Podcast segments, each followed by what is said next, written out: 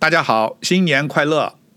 真的，一年一年过得非常快。老移民 Barry 在此祝愿广大听友们二零二一年顺利健康。那么这期话题我还是照例谈谈二零二一年加拿大移民留学方面有哪些趋势和展望。我先声明一下，我又很久没有更新了，不是因为我生病啊，也没有得新冠。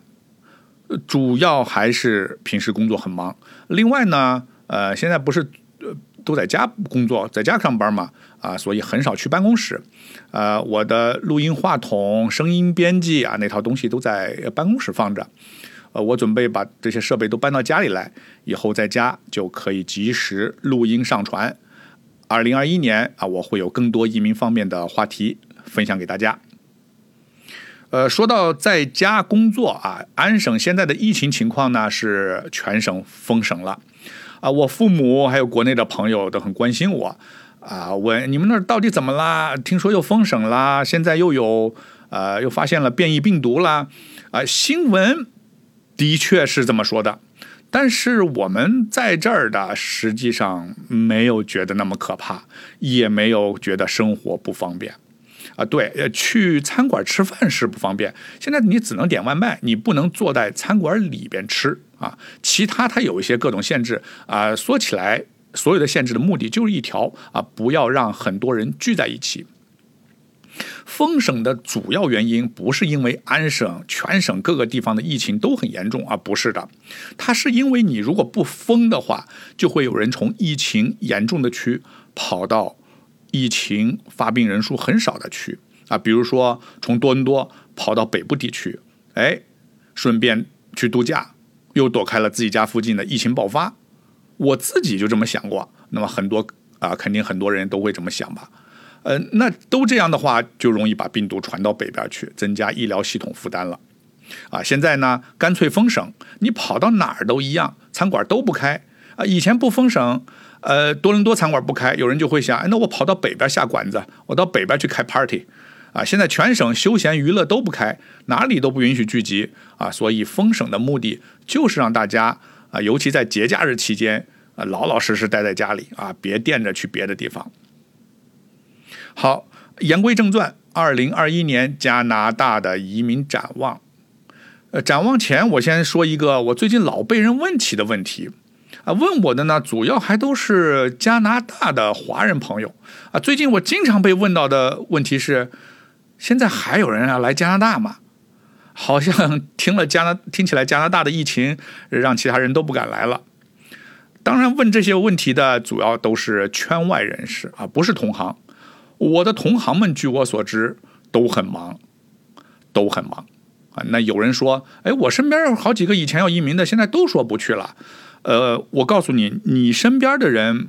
不去了，不代表别人都不想去。那么有人来，有人回，还是的的确确很多很多人希望来加拿大的。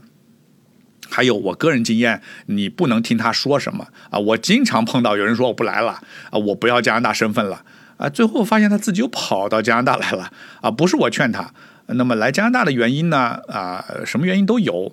呃，有的是为了孩子教育。为了拿个身份啊，有的是太太喜欢加拿大啊，有的是为了给孩子省学费啊，来加拿大呃，为了拿拿回他自己买房的退税也有啊，还有的为了给父母看病免费啊，也有的啊，加拿大免费医疗嘛啊，等等各种原因吧。呃，那可能还有人不信，说白瑞你做这行，你当然希望忽悠人家都移民加拿大了。呃，那好，你你不要听我说什么啊，咱们看看移民局的数据。二零二零年，在疫情封关的情况下，虽然来加拿大的人数减少了啊，影响最大的呢主要是旅游签和学签，但这丝毫不影响移民的申请。安省省提名，我们来看啊，今年一共发了八千零五十份移民提名，创历史最高，而且十二月中旬就用完了所有名额。安省企业家移民今年的分数涨到了一百四十分。而去年是普遍不到一百二十分你可以看这个激啊竞争的激烈程度是越来越难了。保姆移民十一月提前用完额度以后关闭，新的申请人要等到二零二一年。联邦快速通道今年一共发了十万七千份移民，是自二零一五一五年启用快速通道以来发放邀请最多的一年。留学方面呢？呃，我嗯看不到呃统计数据，但是从我递交的呃留学申请进度来看，等待时间已经超过往年，那说明什么呢？啊，申请人数多了嘛。展望二零二一年，可以预期快速通道移民会继续扩大。今年十月啊，我报道过，移民部未来三年要接受一百二十三万移民，平均每年四十万。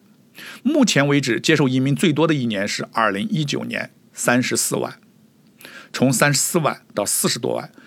移民部肯定会从快速通道里面增加移民人数啊！很多人以为啊，注意啊，很多人以为快速通道只是技术移民，其实不然啊！技快速通道除了技术移民，还包括技工移民、加拿大经验类移民和省提名快速通道。我以前讲过，加拿大快速通道的评分系统对咱们国内申请人是不利的。咱国内申请人的普遍优势是什么呢？呃，咱国内申请人普遍是往往夫妻双方高学历，有丰富的职场经验，个人资产比较充足。缺点呢是没有加拿大亲戚，没有加拿大工作经验，英语呢一般要差一些。啊，所以如果国内人啊来加拿大读个书啊，或者申请工签来加拿大工作一年以上。啊，这样有了加拿大工作经验，就可以申请经验类移民。如果再能提高英语成绩，啊，加上你同时拥有加拿大、中国两地的工作经验，啊，同时啊，最好是同时拥有加拿大和中国两地的两个毕业文凭，啊，基本上啊，呃，如果年龄不是很大的话，快速通道就没什么问题了。而且很多省的提名项目也会有合适的可以选择，啊，这就是为什么啊，几乎所有的移民公司都在做的事情啊，包括我也是啊，就是让国内的人先来上学啊，或者帮你找个加拿大雇主，或者你来加拿大做生意啊，或者你自己来雇自己啊，等等等等，都是我围绕着移民局的啊各种啊移民政策寻找满足条件的方法。二零二一年。国际学生在家上网课会更加普遍，因为学生在上网课是不得已，呃才上的网课。那么移民局呢，现在尽力让网课教育和实体课教育拥有同样的权利。那什么意思呢？以前学生如果在校，呃，课程大部分大多部分是通过在线教育啊，或者是半日制学习的，毕业生毕业以后是不能获得毕业工签的。那么现在不仅不受影响，而且网课的学习时间会等同于上实体课呃的上课时间，啊，这个政策呃目前看至少到二零二一年春季不会改变的。网课教育呢，呃，我听到最多的一种吐槽就是学生觉得吃亏了啊，我花一样的学费，结果在中国上网课，嗯，呃，其实呢并非如此